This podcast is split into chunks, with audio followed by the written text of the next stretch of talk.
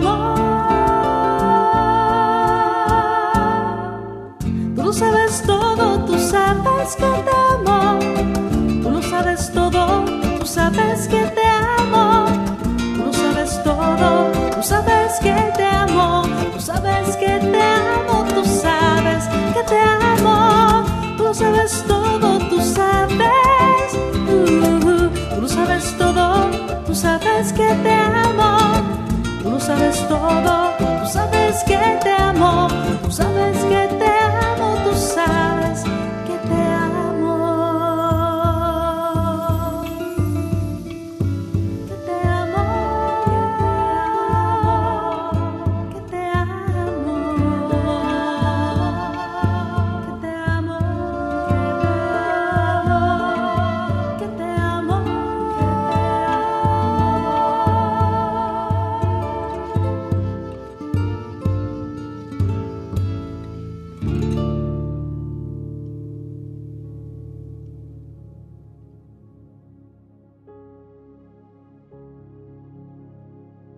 En el Evangelio de hoy llama la atención el hecho de que Jesús resucitado, que antes se había aparecido a sus discípulos, ahora toma aparte a Pedro y se dirige a él personalmente, podemos distinguir en este encuentro entre Jesús y Pedro tres elementos importantes que a su vez se repiten tres veces y son los siguientes.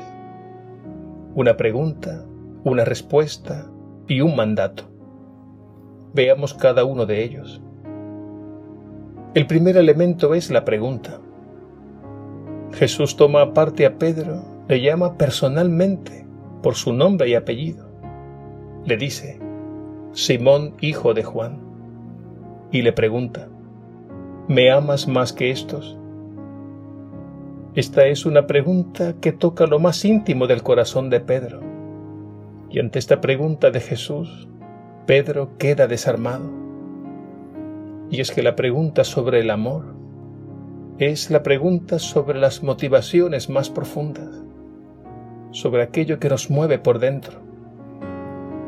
Sabemos bien que nuestro amor es muy pobre, pero lo que Jesús nos pide es que nos dejemos guiar por Él para que Él pueda orientar y dar sentido a toda nuestra vida. Por eso es tan importante cuidar y fomentar nuestra relación personal con Él. Y en Él ya no andaremos dispersos en mil distracciones, porque en Él, en Jesús, hemos encontrado el tesoro más valioso y necesario, Recuerdo en una charla para novios y novias, estando las novias reunidas aparte, el conferenciante les dijo, Si tu novio ama a Jesús más que a ti, habrás ganado un buen marido y un buen padre para tus hijos. Porque si tu novio ama a Jesús, se dejará iluminar y guiar por él. El segundo elemento de este diálogo entre Jesús y Pedro es la respuesta. En el Evangelio de hoy, Pedro, de una manera personal, aunque tímida, le da a Jesús una respuesta. Le dice, Sí, Señor, tú sabes que te quiero. Se trata de una respuesta humilde, no como la que dio antes de la pasión, en la que se apoyó demasiado en sí mismo cuando dijo, Yo daría mi vida por ti. Esta respuesta de hoy está cargada de humildad. Él ha comprendido la lección y sabe que amar a Jesús es haberse dejado amar primero. Y el hecho de que esta respuesta la da tres veces significa que es una respuesta para toda la vida. Al final Pedro, rendido ante Jesús, le dice, Señor, Tú lo sabes todo.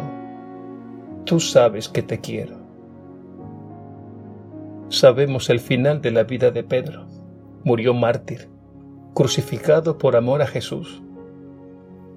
Y al no sentirse digno de morir como el Señor, pidió ser crucificado al revés, con la cabeza hacia abajo.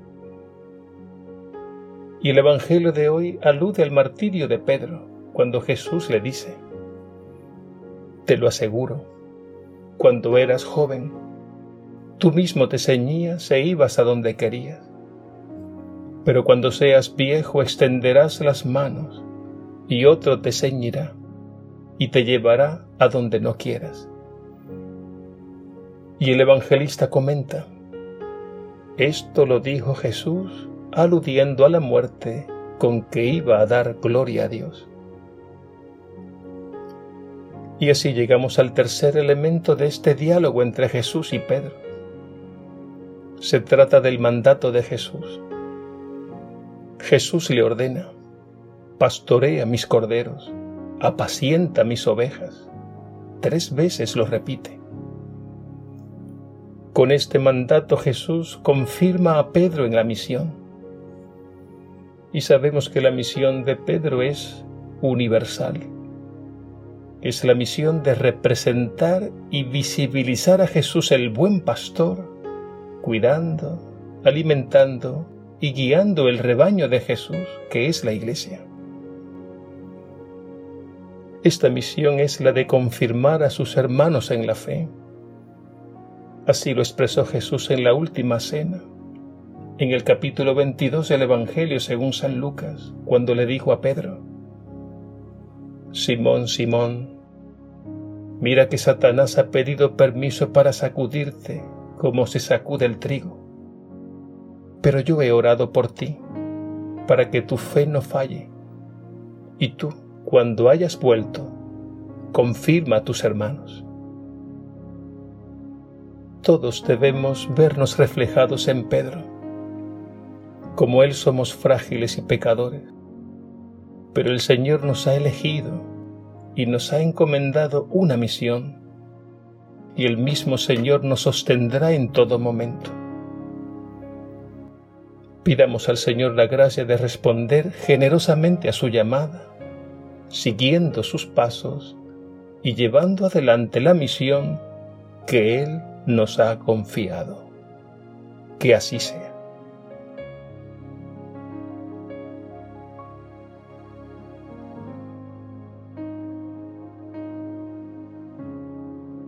Jesús, buen pastor, así como llamaste a Pedro, nos llamas a cada uno de nosotros a tu seguimiento. Lo primero es el amor, acoger tu amor, para que podamos amar y dar lo mejor de nosotros mismos. Que como Pedro seamos humildes en nuestra respuesta. Tú sabes que te quiero, pero soy débil y puedo fallarte confírmanos en la misión y estaremos preparados y bien dispuestos a cuidar y guiar a quienes nos confían. Y solo desde ti y por amor a ti estaremos incluso preparados y bien dispuestos a dar la vida. Alabado seas Jesús resucitado, Dios y Señor nuestro. Amén.